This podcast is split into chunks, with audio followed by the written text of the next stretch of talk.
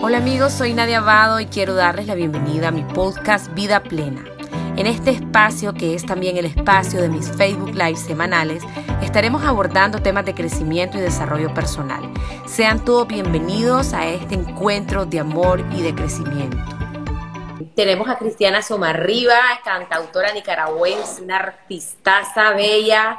Eh, la Cris, bueno, ya va a contar su historia en relación a este tema la psicóloga Alba Roni, ella es psicóloga clínica nicaragüense, una mujer con una experiencia vasta en el tema, y mi amiga del alma, Ana Patricia Carrión, que es abogada y también nos va a contar su historia.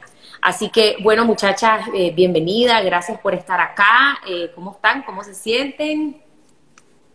Bien, contenta de poder compartir, de poder ayudar, de poder conectar con personas a las que nuestros testimonios y nuestras experiencias les pueda ser de utilidad. Gracias, Cris, gracias. Bueno, vamos a, vamos a empezar y vamos a empezar con la Cris. Eh, Cristiana, contanos, eh, bueno, yo ya hice un live con la Cristiana hace como casi un año, en donde estuvimos hablando de depresión, eh, y algunos ya lo han escuchado, otros no. Contanos tu historia, sabemos que has tenido etapas difíciles en tu vida, que has tenido episodios y pensamientos también muy fuertes en tu vida. Entonces, Cris, contanos de cara a lo que vamos a hablar hoy, cómo ha sido tu experiencia con el tema de la depresión. Bien, yo eh, empecé, bueno, para los que vieron, que me supongo que muchos de los que nos pueden estar en este momento sintonizando ya escucharon el podcast eh, donde abordé en detalle cada una de las facetas que he pasado en mi vida en relación a la depresión. Todas. Así es de que, por favor, si quieren, porque aquí estamos tres personas más que vamos a compartir y no quiero abarcar toda la, conversación en mi experiencia, pero sí, por supuesto que les voy a compartir. Pero también, dicho sea de paso, en el podcast de Nadia Abado está en detalle lo que compartí alrededor de la depresión.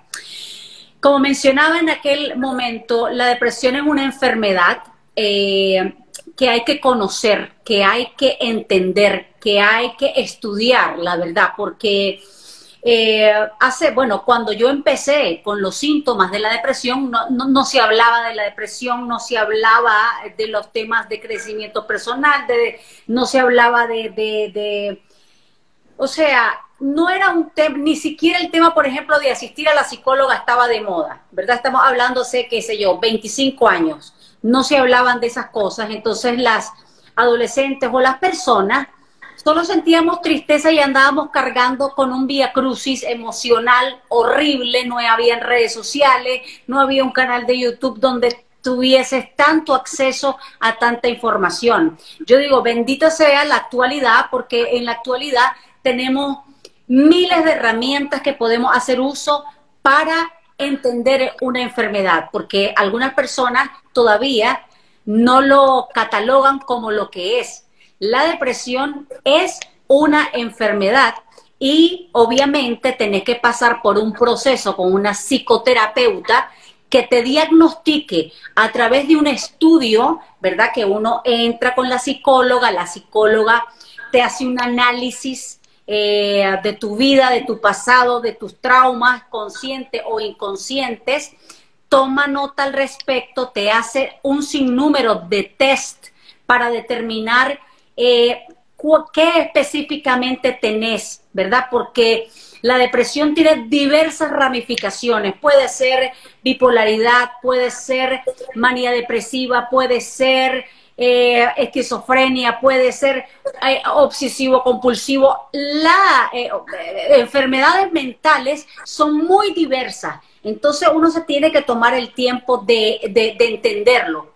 Claro, cuando yo estaba joven, yo solo sentía tristeza, una tristeza abrumadora, horrible, espantosa, con la cual, eh, bueno, no se puede explicar. Uno solamente siente eh, eh, una sensación de tristeza que tiene que ver también con, muchos aspectos, pero digamos, cuando, yo llegué en algún momento a detectar que esto era algo, algo más, porque eh, manejando yo un día en el carro, ¿no? Yo decía, pero yo, solo yo, yo, yo tengo trabajo, mi mamá no está enferma, mi hermana no está enferma, no tengo una razón para yo estar deprimida. Sin embargo, me sentía terrible, me sentía por dentro con una tristeza agobiadora, aunque yo por supuesto que no, la gente que me mira no, no, no lo identificaba en aquel momento, porque nunca anda, la, la, la cara de la depresión no es andar la cara así, ¿verdad? la cara de la depresión es múltiple y hemos visto, por ejemplo, casos icónicos, como por ejemplo Robbie Williams, el, actor eh, cómico que, em, que, promovía la alegría, que hacía sus su películas y era todo... ¿Quién diría que una persona como él se iba a suicidar? Nadie. Y así como él, muchos otros eh, grandes actores. Bueno, Jim Carrey, que, que es, eh, también ha, hablado sobre su condición de la depresión. Entonces, la depresión no tiene muchas caras, ¿verdad? Em, y así, así fue cuando yo, yo identifiqué, yo, esto, esto debe de ser algo, algo raro en mí, y por eso fue que acudí a la psicóloga. Cristiana, y cuando estabas en depresión, ¿cómo sentías tu vida? ¿Sentías que tenía sentido? ¿Que sentías que ibas a salir del hoyo? ¿Cómo, ¿Cómo lo vivías a nivel emocional, a nivel de expectativas de futuro de tu vida? Bueno, yo me tragaba la, la, la, tristeza porque tenía que trabajar. Entonces, no, no, el trabajo y la ocupación te te, esconde un poquito, ¿verdad? No es que te lo esconda, vos andas cargando una tristeza perenne todo el tiempo, pero eh, el trabajo, pues tenés que hacer tu trabajo, tenía que ir a, a, mis trabajos, tenía que, estaba en la universidad, tenía tres trabajos, estaba bastante ocupada, pero cuando llegaba a la casa ya mis momentos de soledad, yo vivía sola a los 19 años, eh, ya toda mi familia había emigrado, entonces pues eh, en esos momentos yo eh, sufrí la calentura, digamos, interna de la depresión. Sentimientos de tristeza agobiadora, eh, ansiedad, una tristeza inexplicable, ¿verdad? Era una, era una tristeza inexplicable. Yo no la entendía porque hasta en ese momento yo no había, yo no conocía qué era la depresión, cómo se atendía o trataba la depresión, nunca había ido a, psicoterapia, por lo tanto yo solo pasaba en mis momentos en que podía, lloraba y lloraba y lloraba y estaba pues eh, sacando eso, ¿verdad? Sacando la depresión. Nunca me, me ancló a la cama porque yo tenía que sobrevivir. O sea, tenía que salir a trabajar para poder eh, sobrevivir. Si hubiese tenido, digo yo, tal vez alguien que me mantuviera, no sé, quién sabe si me hubiera postrado en una cama, ¿verdad? La necesidad me llevó a que no me postrara en una cama, pero también siento que hay otras personas que se quedan tiradas en una cama porque también dependiendo del estado de nivel de depresión que tengan, porque hay niveles de depresión, no todo la, la depresión en sí, la enfermedad tiene diferentes niveles, diferentes detonantes. Eh, um, por ejemplo, eh, yo sí identifiqué lo que me detonaba la depresión. Eh, digamos como, por ejemplo, estar en una relación de pareja negativa me detonaba la depresión. Estar escuchando música, porque para, para mí, ¿verdad? La música era algo que me afectaba de una manera increíble cuando era triste. O sea, yo no, en mi, en mi, en mi casa no había música triste cuando, eh, cuando yo eh, tenía esos episodios, porque yo sabía que la música triste me afectaba emocionalmente, pero de una cosa increíble, increíble. Cris, ¿en algún momento tocaste fondo? ¿Cuál fue tu momento más oscuro, más triste? ¿Cómo fue? ¿Cómo lo viviste? Bueno, he tenido eh, varios episodios de tocar fondo, eh, en diversos niveles, a nivel laboral, a nivel de pareja, a nivel eh, existencial. Soy artista, algunas personas dicen, ay, que porque soy artista, entonces este, las artistas, ¿verdad? Eh, hay ese estigma también. Pero no, yo creo que es una, unas, muchas veces cuando uno tiene conciencia, ¿verdad? Y vos estás viendo en el mundo, por ejemplo, la guerra, cuando estás viendo las noticias y hay tanta, eh, tanta, tanto duelo, tantas pérdidas, tanta muerte, tanta trifulca entre las sociedades, que de repente uno, uno dice, este mundo, ¿para qué estoy en este mundo? Qué triste este mundo, qué horrible, no quiero estar aquí. ¿Para qué sirve que yo me esfuerce si, si, o sea, uno, eso estamos hablando cuando uno está muy joven, realmente. Cuando uno está muy joven, y no la ha entendido porque uno tiene que tomarse el tiempo, igualito que la diabetes. Si vos tenés diabetes y vos no te tratás la diabetes, te vas a empeorar y va a ser un caos. Idénticamente la depresión. Si vos tenés depresión y no la entendés y no te tomas el tiempo de estudiarla, de, de ver qué tipo de depresión tenés, qué es lo que te detona la depresión, etcétera, etcétera, pues entonces no, yo sí he tocado he tocado fondo varias veces, pero digamos mi último episodio así fatal fue hace, qué sé yo, a ver, vamos a ver, muchos años ya, tal vez unos 16 años, eh, bastantes años ya de que toqué fondo, de sentir, digamos, de que, y era paradójico, porque en ese momento de mi vida yo tenía todo, o sea, todo en el sentido de que un buen trabajo, tenía reconocimiento del público, eh, tenía reconocimiento de mi familia, tenía a mi familia, tenía amistades, he sido amiguera, pero la depresión es simplemente una, una, enfermedad que eh, hace que tus neuronas no estén acordes a como deben de ser. Entonces muchas veces va a requerir alguna medicación. Eh, es un proceso, Ok, gracias Cris. Vamos a hablar con Ana Patricia Carrión. Ana perdió a su madre a causa de un suicidio y bueno, es un tema bastante difícil. Mi amiga es la primera vez que va a hablar en público sobre esto y, realmente pues eh, es admirable y desde ya Ana, gracias lo que puedas compartir, sabiendo que seguramente aquí en la audiencia hay algunas personas que tal vez han tenido algún familiar que se ha quitado la vida y es importante pues poder eh, conocer el testimonio de alguien que ya ha atravesado por mucho tiempo, por mucho camino, como vos y tus hermanas y tu hermano lo han vivido. Adelante, amiga. Eh, muchas gracias, pues, por permitirme dirigirme a tu audiencia. Tengo el corazón a mil, así que realmente eh, espero que, que este testimonio definitivamente llegue a las personas que tiene que llegar y se lo encomiendo pues a Dios y espero que sea Él quien hable a través de mí. Efectivamente, em, nosotros perdimos a nuestra madre em, hace muchos años. Este año cumple 20 años de haberse, de haberse ido, ¿verdad? Y de no estar con nosotros. Em, este, nosotros las gemelas, porque tengo una hermana gemela, teníamos 21 años. Eh, Luisa eh, tenía 18 y Luis Fernando, el menor, tenía 10 años.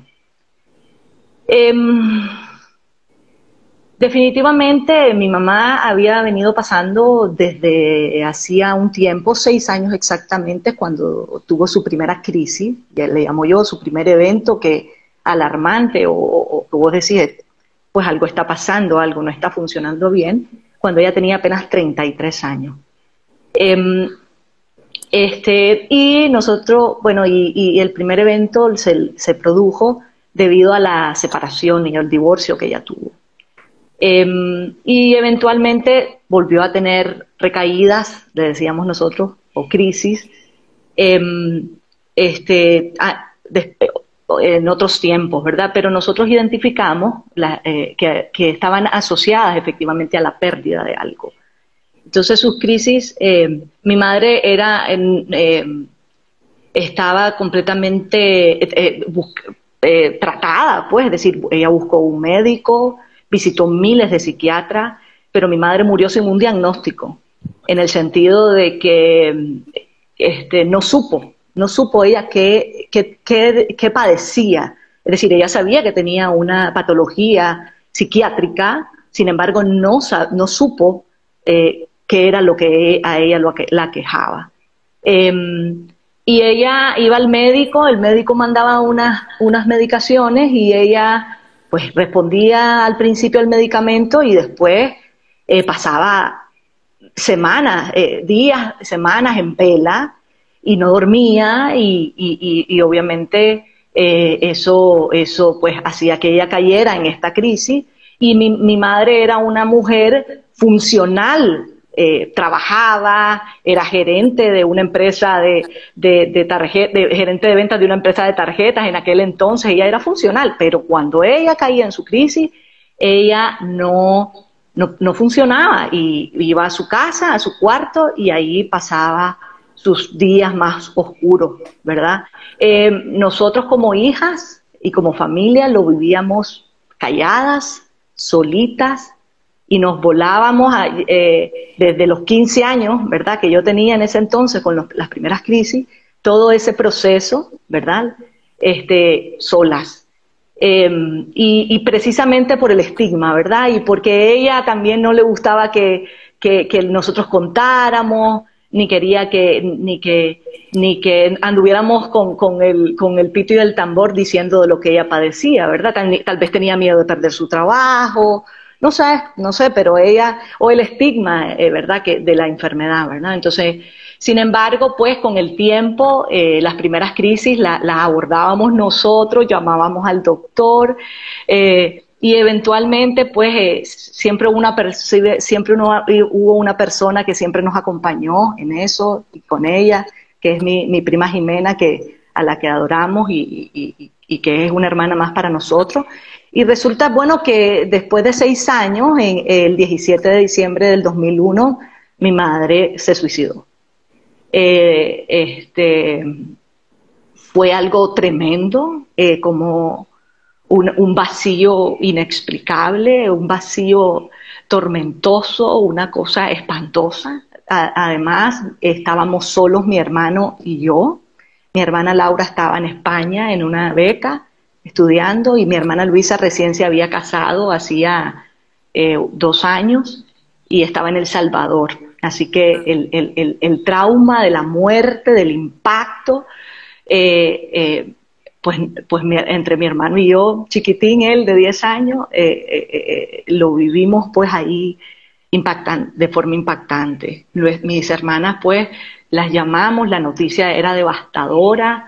Em, y, fue una cosa, es que no les puedo explicar eh, eh, eh, la tristeza y, profunda, ¿verdad? Porque no, no, no, no, me lo imaginaba. Yo sabía que mi mami tenía dos, tenía ya diez, uno, uno tal vez entre seis y, ocho días sin dormir. Yo trataba de acompañarla en las noches, pero yo no aguantaba, me iba a dormir, ella fumaba empedernidamente en las noches y no, no, no y, nunca, no me imaginé, ella había hecho un video para Laura que estaba en el extranjero, salía linda, divina, diciendo que se sentía bien y todo, pero son las caras de la depresión, ¿verdad? Que uno no, de las que hablaba Cristiana, que nunca nos imaginamos de, esa, de, eso que iba a hacer. No sé si fue su decisión, no sé si fue un impulso, y no, no, no, no me mortifico con eso, con esa pregunta, no hay que mortificarse con esa pregunta. Eh, y cuando ya pasó, ¿verdad? Eh, eh, ya mis hermanas vinieron acá, estuvimos pasamos por el proceso de duelo y personalmente, porque digo personalmente porque cada uno vive de forma distinta el duelo, personalmente al principio me, sentía culpable porque yo era la, que estaba en casa y dije pude haber hecho más, que, me faltó, la tuve que llevar al, al, doctor, decirle al doctor que esas pastillas que le daba no funcionaban. Y, pero después me di cuenta que la culpabilidad y esos sentimientos de culpabilidad nada, nada llevan, pues la verdad nadie es culpable de una decisión de otro ser humano o de un impulso de otro ser humano.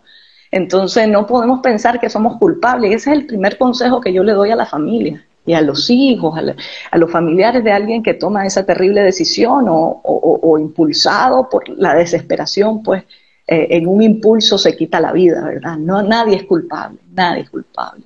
Entonces, cuando, cuando después de eso, Nadia, de sentirme culpable, eh, este, eh, me pasó un tiempo en que, me, que le recriminaba a mi madre por qué nos había abandonado. Es decir, nosotros estábamos jóvenes, la necesitábamos, y, siempre y empecé a recriminarle por qué nos abandonaste, qué hicimos para, para, que te sintieras tan triste de no querer vernos crecer y de no querer vernos realizarnos profesionalmente con nuestra familia. Y afortunadamente, Nadia, eh, alguien, no me acuerdo quién, pero le doy muchísimas gracias, nos llevó a una misa donde el padre Joselito, eh, una misa de sanación, y ese fue el comienzo de mi sanación. Y es que cuando entramos a misa, el padre, eh, en, el momento de la consagración, llevó al Santísimo, venía él caminando con el Santísimo y nosotros estábamos sentaditas, mis hermanas y yo, y el padre se detuvo ante nosotros con el Santísimo elevado y nos dijo, em, aquí hay una madre que le pide perdón a sus hijos por lo que ella hizo. Y cuando yo recibí ese mensaje, obviamente dije, gracias Señor por, permitir enviarme este mensaje, que era lo que nosotros en ese momento realmente necesitábamos. Y, y, lo que te puedo decir es que esa experiencia marcó mi vida. Yo no era en ese momento una persona religiosa para nada, antes, antes era más bien rebelde, anticlerical y toda cosa. Y esa, y esa experiencia realmente me empezó a unir a Dios y después recibí la invitación de eh, vivir un cursillo de cristiandad. Mi, mi amiga Darlis me invitó y viví un cursillo de cristiandad y después entendí, ¿verdad?, que, que estas cosas, el duelo, la tristeza, la desesperanza, pues se pasan mejor cuando uno uno está cerca de Dios. Y lo que te puedo decir, Nadia, una vez en, uno de tus lives dijiste que vos estabas lista para morir, ¿verdad? Y yo te puedo decir que también estoy lista para morir porque tengo la esperanza de que me voy a encontrar con mi madre y el día que me muera, pues ella me estará recibiendo. Y, y, ahí me disculpan.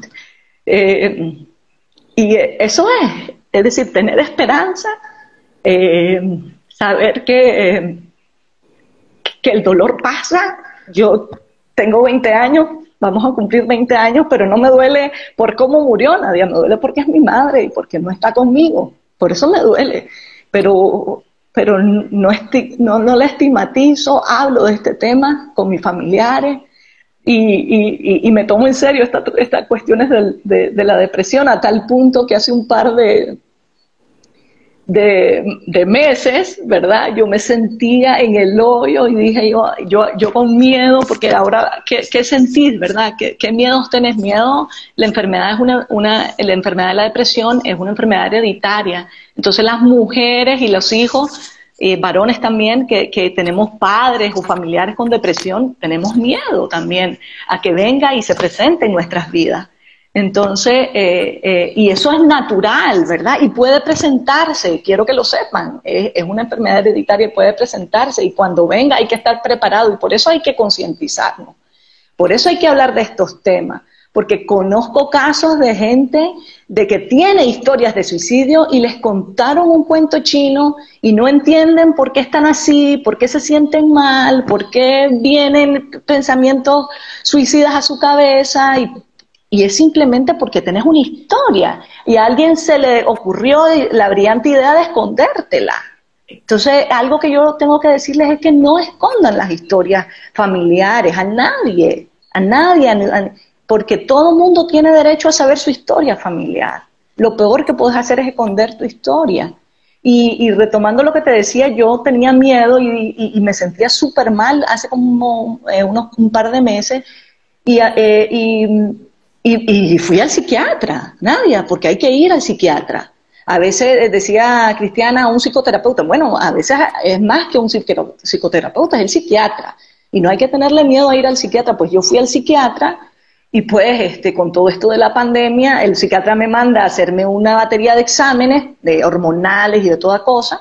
Y resulta que yo eh, tenía una, una deficiencia de la vitamina D, que es la, la vitamina que da el sol en la pandemia no me asolé, y entonces resulta que, tener deficiencia de vitamina D te da depresión y te da, te sentís, eh, eh, entonces eso no lo tenía ni idea yo, y entonces pues no, no tengo un diagnóstico, pero sí uno tiene que estar súper consciente de que pueden haber otras circunstancias que te pueden llevar a una depresión. No hay que tener miedo, eso es el mensaje que yo, no hay que tener miedo, eh, no es tan solo, hay formas de abordarlo, y hay que apoyarse de los médicos y buscar un diagnóstico. Un diagnóstico, eso es lo principal que les digo.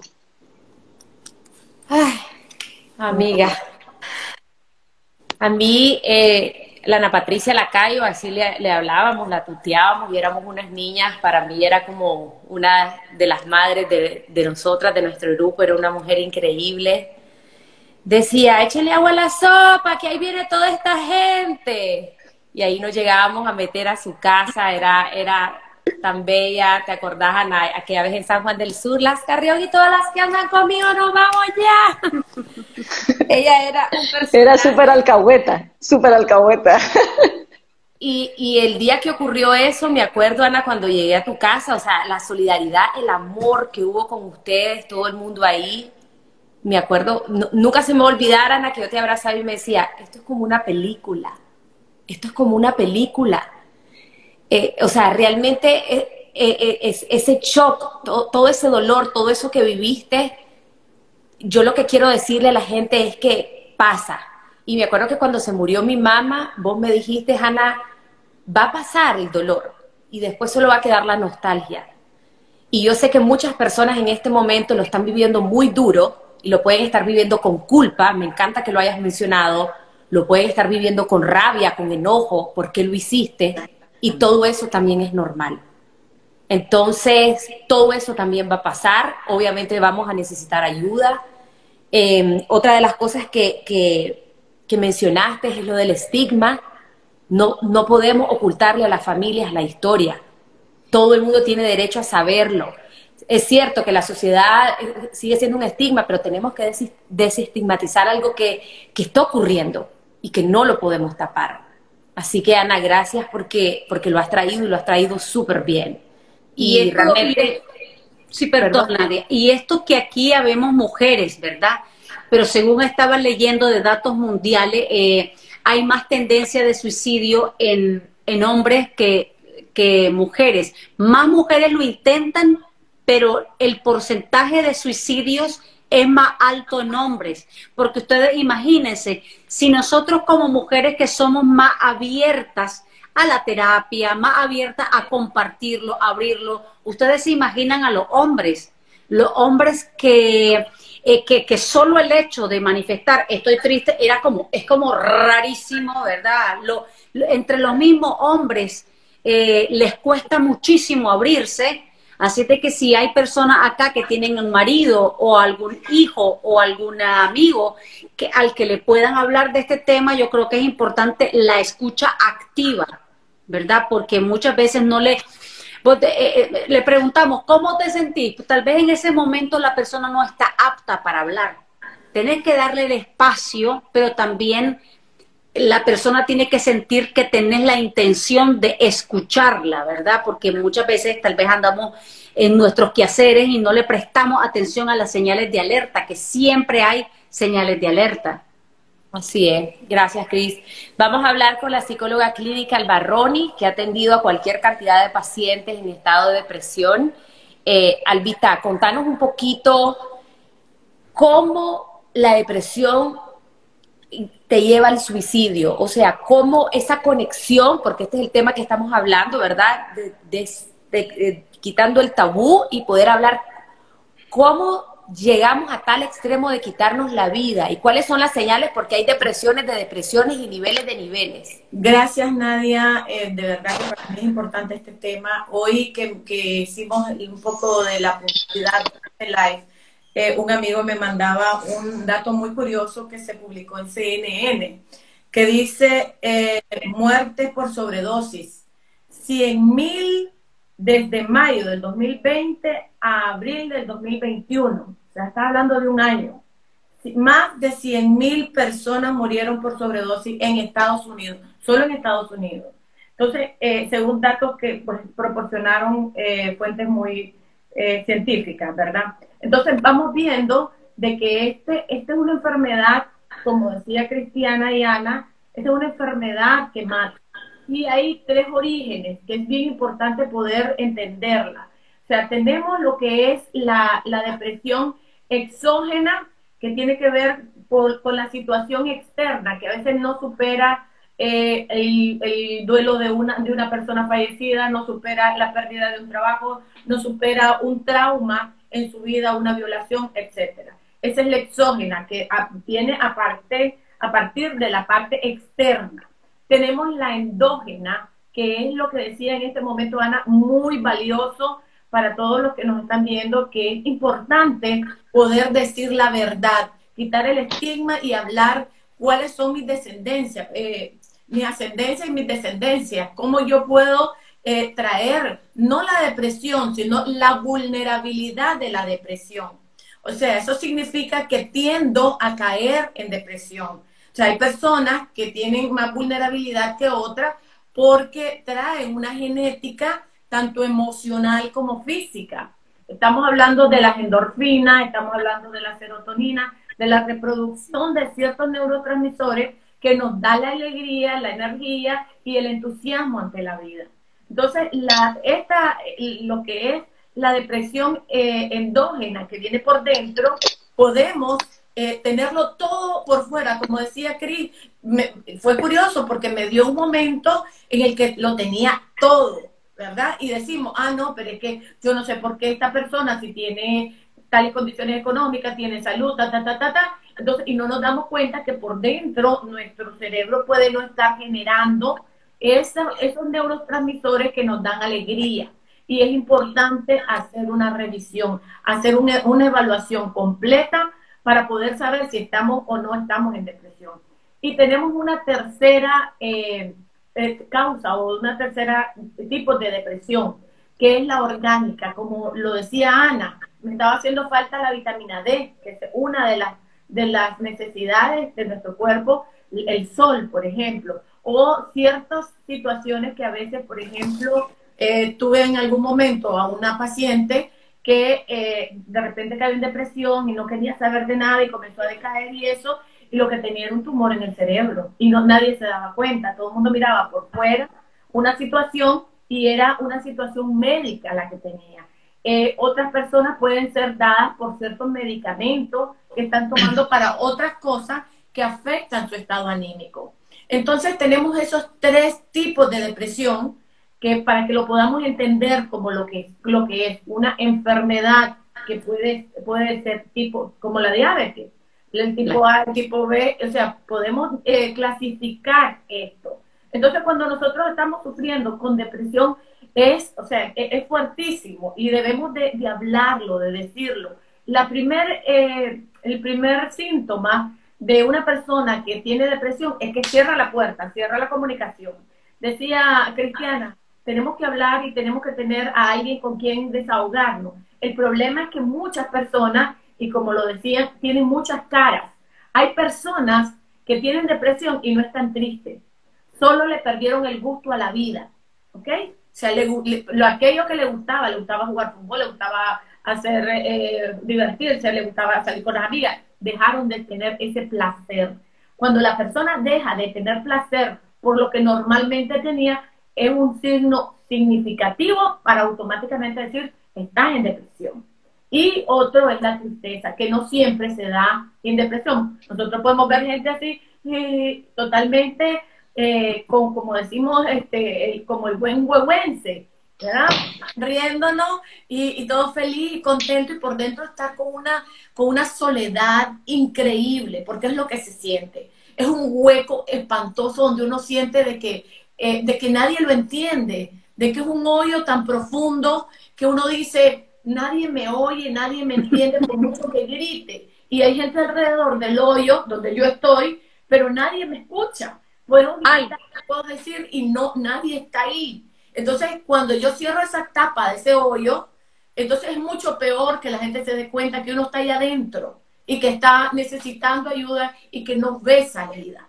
Se le Alba, perdón. Sí, eso que vos, perdón que te interrumpa, pero es que eso que vos estás diciendo en este momento es tan verídico porque precisamente a mí eh, eh, me, me, me, mucho me decía la gente, uff, vos nunca te, vos nunca, ¿cómo te vas si vos sos un, escándalo, vos sos alegrísima, vos sos, es decir, yo lo soy, yo soy una persona positiva, yo soy una persona productiva, pero he ahí el asunto, ¿verdad? Que es una, una un, un, problema mental, un problema de, de, esos neurotransmisores que estás diciendo vos y que muchas veces uno en aquellos tiempos, como mencionaba, que no lo no, no, tenés ni idea, ¿verdad? Ni idea de cómo es. Ojalá hubieran existido estos espacios en aquel tiempo, no hubiera yo pasado semejante vía crucis, ¿verdad?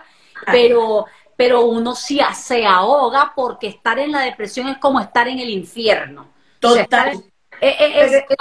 querés salirte de tu cuerpo porque tu mente, vos podés tener las manos, los pies, todo. Yo a veces llegué a pensar, ojalá me doliera el cuerpo o sea, hasta esa estupidez llegaba yo a pensar, ojalá fuera, ojalá me doliera la cabeza, ojalá me doliera el cuerpo, porque el dolor del alma es tan horrible que vos querés salir de tu cuerpo, no que conste, Cristiana, que conste que el mismo dolor emocional puede causar, comenzar a tener también afectación en la parte de la salud física.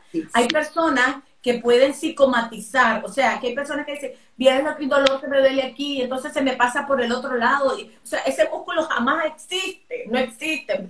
Científicamente no está el músculo que dice la persona que le duele, le duele de aquí, y el dolor me pasa por aquí, y de repente me siento como por aquí, y comienzan a, psicomatizar por todo su cuerpo, donde el cuerpo expresa lo que está sintiendo el alma, ¿sí?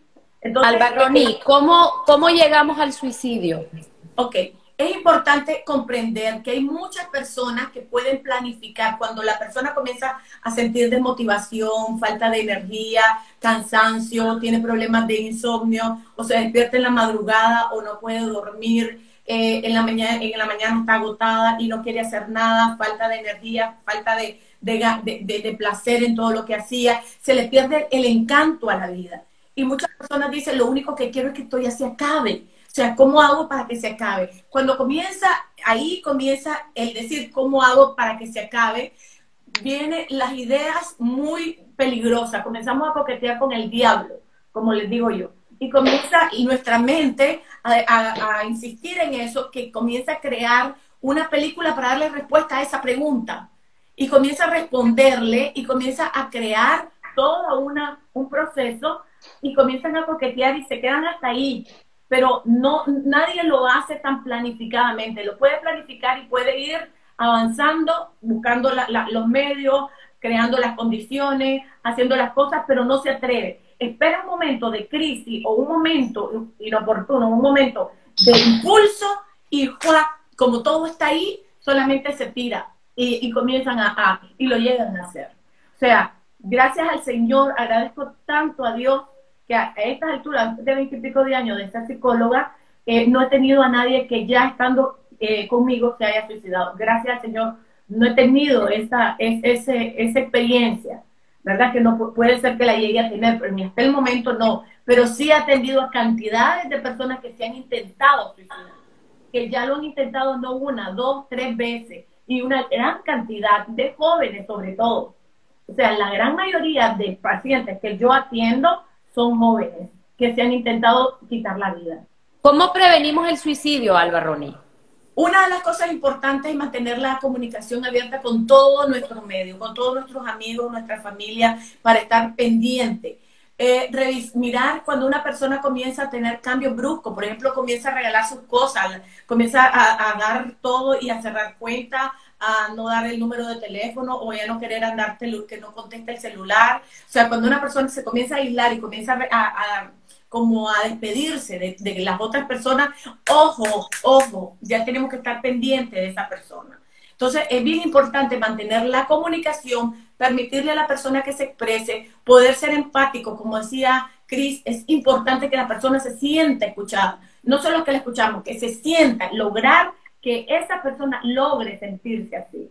Entonces, el poder hablar, el poder decir qué pasa, el poder buscar ayuda oportuna, hacer lazos efectivos y afectivos a, la misma vez para cuidar y para que la persona se sienta amada y que podamos buscar ayuda. Y miremos, busquemos, evaluemos, vayan, vamos a, a especialistas que nos puedan decir cuál es el tipo de origen, o si estamos en depresión, cuál es el origen de esta depresión porque como, le como decía Ana, en algún momento puede ser hasta la, falta de vitamina D, pues una cosa tan tonta que podríamos verlo tonto, nos puede hundir, porque, pero una vez que entramos a ese hoyo, cuesta muchísimo salir de ahí. Entonces es importante estar pendiente de la comunicación, buscar ayuda, eh, mantener lazos afectivos con la familia, los amigos, eh, rodearnos de personas que, positivas, que nos, siempre nos ayuden como a empujarnos a tener un mejor diálogo interno, a enfocarnos en cosas positivas, porque el depresivo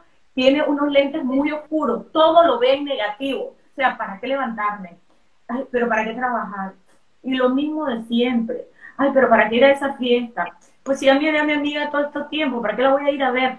Todo lo ve en negativo. Entonces es importante ayudarle a enfocarse en lo positivo y a tener un diálogo interno positivo, porque lo que metemos nosotros aquí con palabras, decimos, ya no quiero esta vida, automáticamente nuestra mente responde y nos comienza a decir, ah, ok, entonces si no, si no la querés te puedes morir, y cómo me podría morir, y le vamos dando forma y vamos creando la película mental. Cuando miramos esa película nos enamoramos tanto, la hacemos tan normal, la normalizamos en nuestra mente que ya hasta placer nos da de ver la película mental.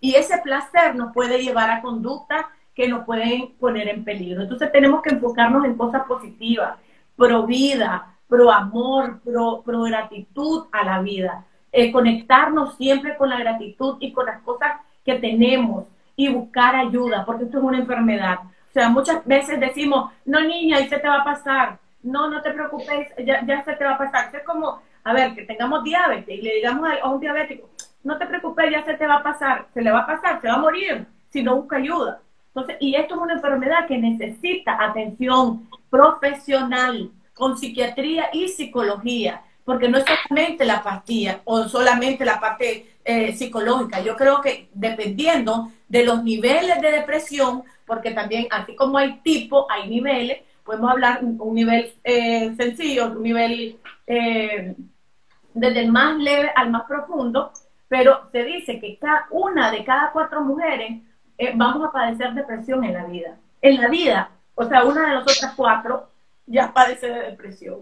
O sea, esa es la estadística que hay en este momento en el mundo. O sea, la, la cantidad es grande. Y como decía eh, Cristiana, las mujeres lo intentan más, pero quienes más lo llevan a cabo son hombres. Entonces tenemos que tener mucho cuidado con el diálogo interno, con las relaciones interpersonales positivas, enfocarnos en cosas positivas, tratar de, conectarnos con la gratitud, tener hábitos importantes que nos faciliten mantener eh, nuestra serotonina, nuestra noradrenalina, nuestras endorfinas altas, como hacer ejercicio, caminar, asolearnos, eh, una buena alimentación, dormir bien, eh, tener relaciones afectivas muy sólidas que tengan un significado muy grande para nosotros. y buscar psicoterapia. Busquemos el origen porque pueden ser múltiples, puede eh, una depresión exógena puede ser desde la pérdida, desde la muerte de un perrito, de una mascota, hasta la muerte de un ser amado, que puede ser mi pareja, mi mamá, mi papá, mi hijo, o sea, puede ser múltiple.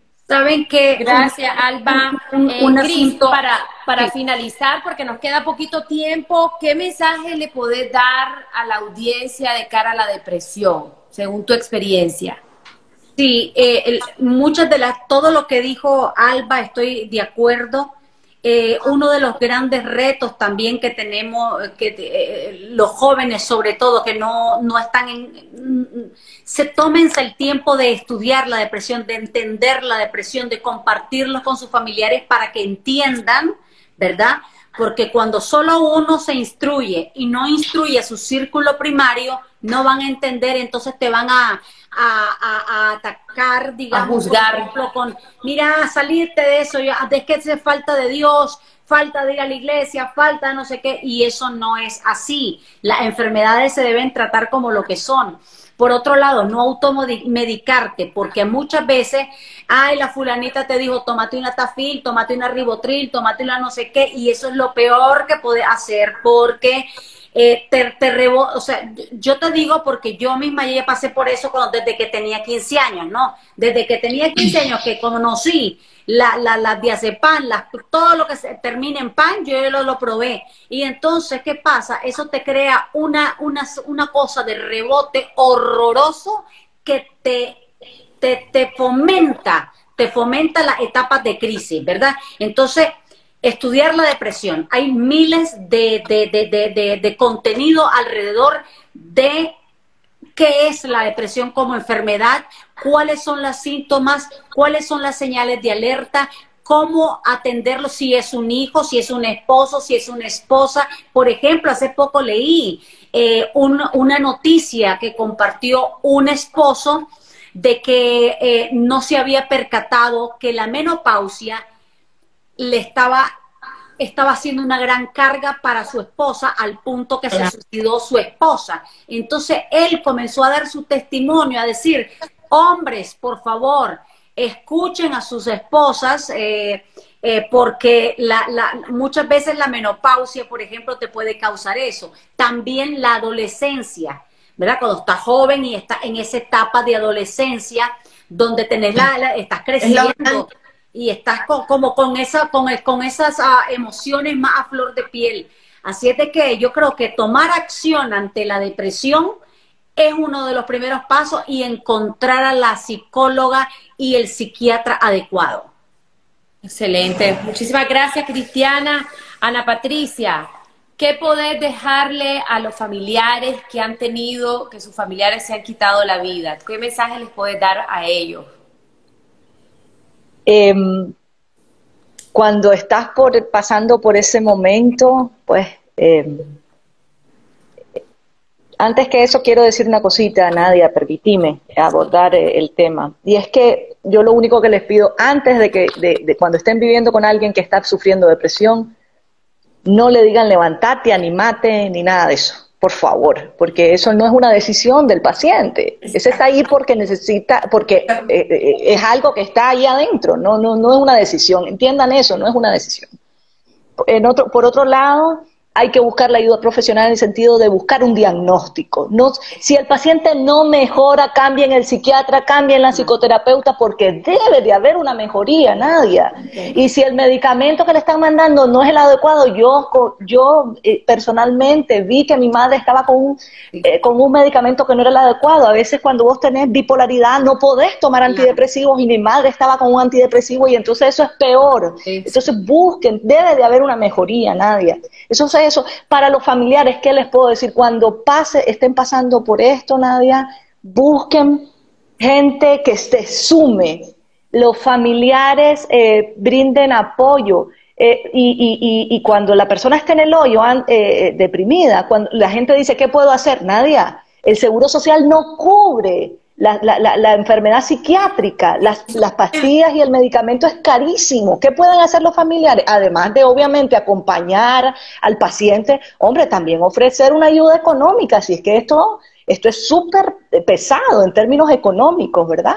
Y para la gente que vive con eso, pasa, el dolor pasa. Llorás porque siempre vas a recordar a tu ser amado y, lo vas a extrañar en los momentos y los tiempos eh, de, de, de felicidad pero va a pasar, va a pasar y vas a poder. Y además recordar que vos, recuerden que uno es lo que es por, por, por, su familia, por tu historia de vida. No inventen cuentos a tus hijos, hablen con sus hijos desde chiquito. Mi hija de, de, de 13 años ya sabe lo que pasó con su abuela, la de 10, la de 9 todavía no, pero ya pronto va a saber, ya estamos hablando sobre el tema, hay que hablarlo en la familia. Háblenlo. Entre más lo hablen y más concienticemos a la familia y al mundo entero, vamos a evitar que más gente se suicide. Eso es lo que, lo que les puedo decir. Y busquen gente que, le, que les sume, que les ayude. Y, y, si perdieron una madre, pues busquen una madre adoptiva, porque se puede. Yo también la tengo y, la busqué y la encontré. Así que todo se puede, todo se puede. Así que ánimo y, esto va a pasar.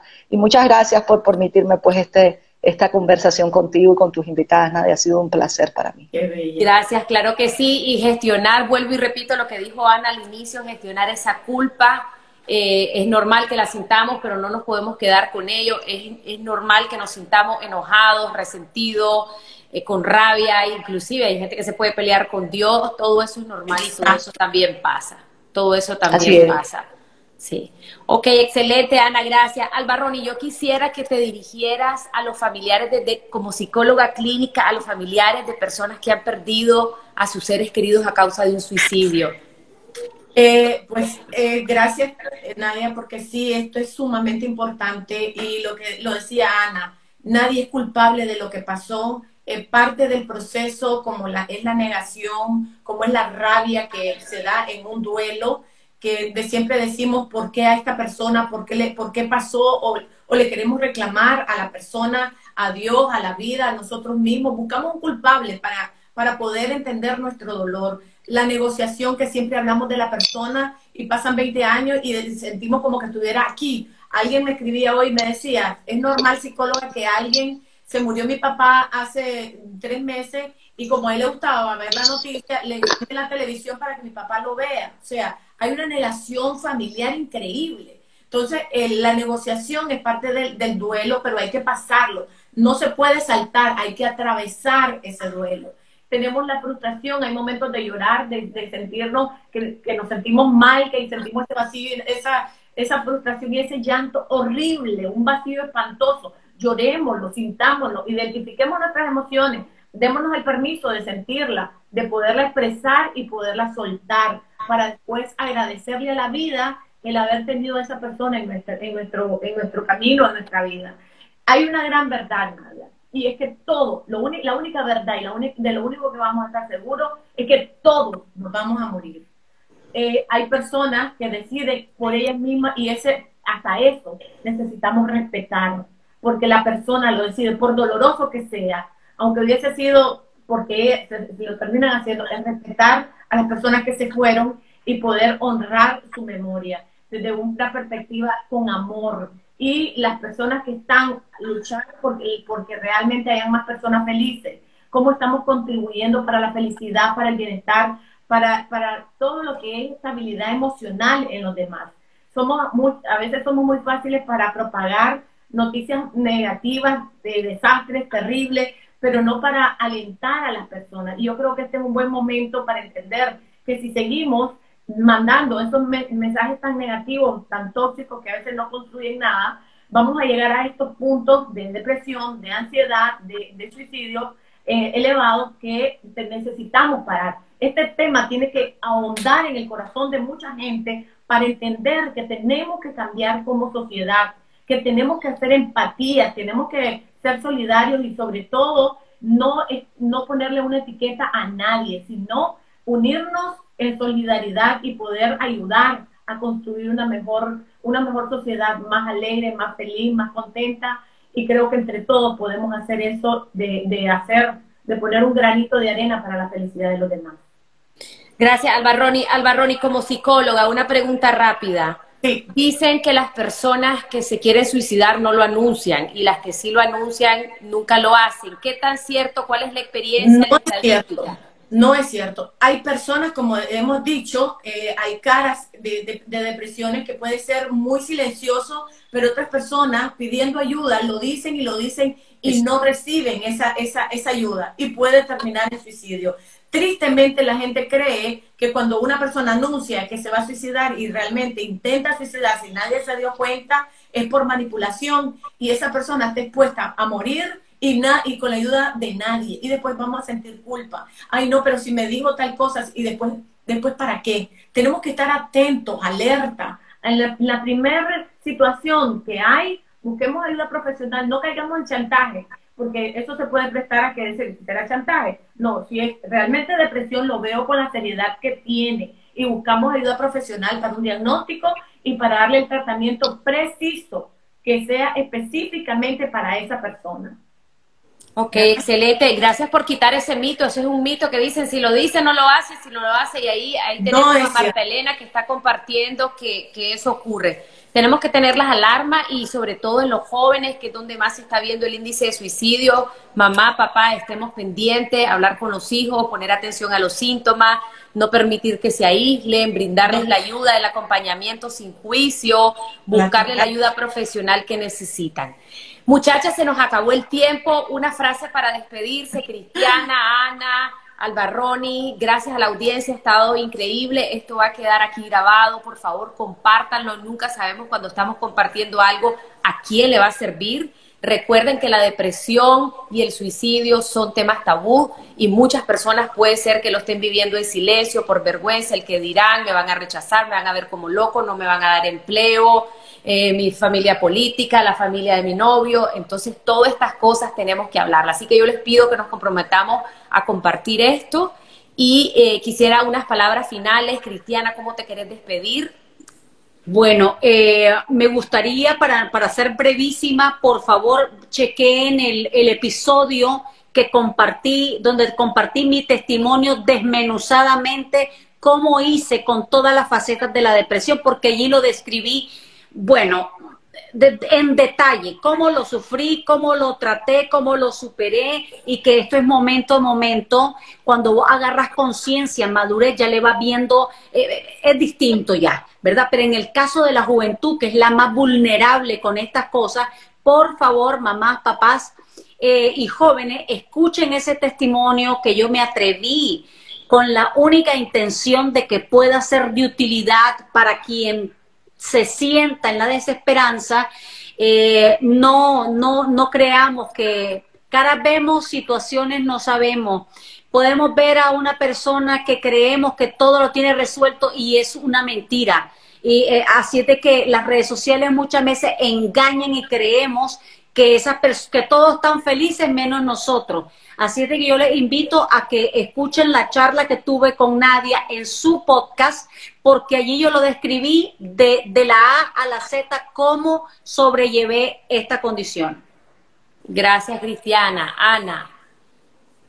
Bueno, no, mi mensaje es para los familiares que eh, después de, de, ese túnel negro van a ver la luz, ¿verdad? Y, y, y busquen ayuda porque también eh, cuando uno pierde un familiar, un amigo y alguien que ha sido importantísimo en tu vida, pues hay que también uno atenderse y buscar ayuda para, para superar, para superar ánimo. Y, a los jóvenes les digo que no se callen, y, y, vayan, hablen con un amigo, con un padre, con, un, con, con, la familia, con el tío, con el primo, con quien quieran, pero hay que hablar. Háblenlo y pidan ayuda, pidan ayuda. Y, y, esto pasa, pasa. Es lo único que les puedo decir, que pasa y, y todo va a estar bien. Ánimo y, pueden salir adelante, pueden salir adelante.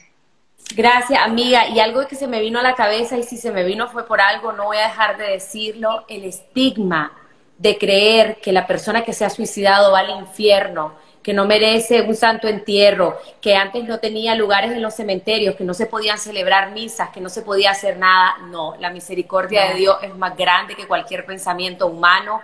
Por favor, cualquier persona aquí que haya tenido un familiar que se haya quitado la vida, no se martirice por eso. No se una vez me dijo, una vez me dijo un sacerdote, Nadia, la misericordia de Dios, la misericordia de Dios está entre el, entre, entre el revólver y la sien del suicida, entre la soga y el cuello del suicida. Ahí alcanza la misericordia de Dios.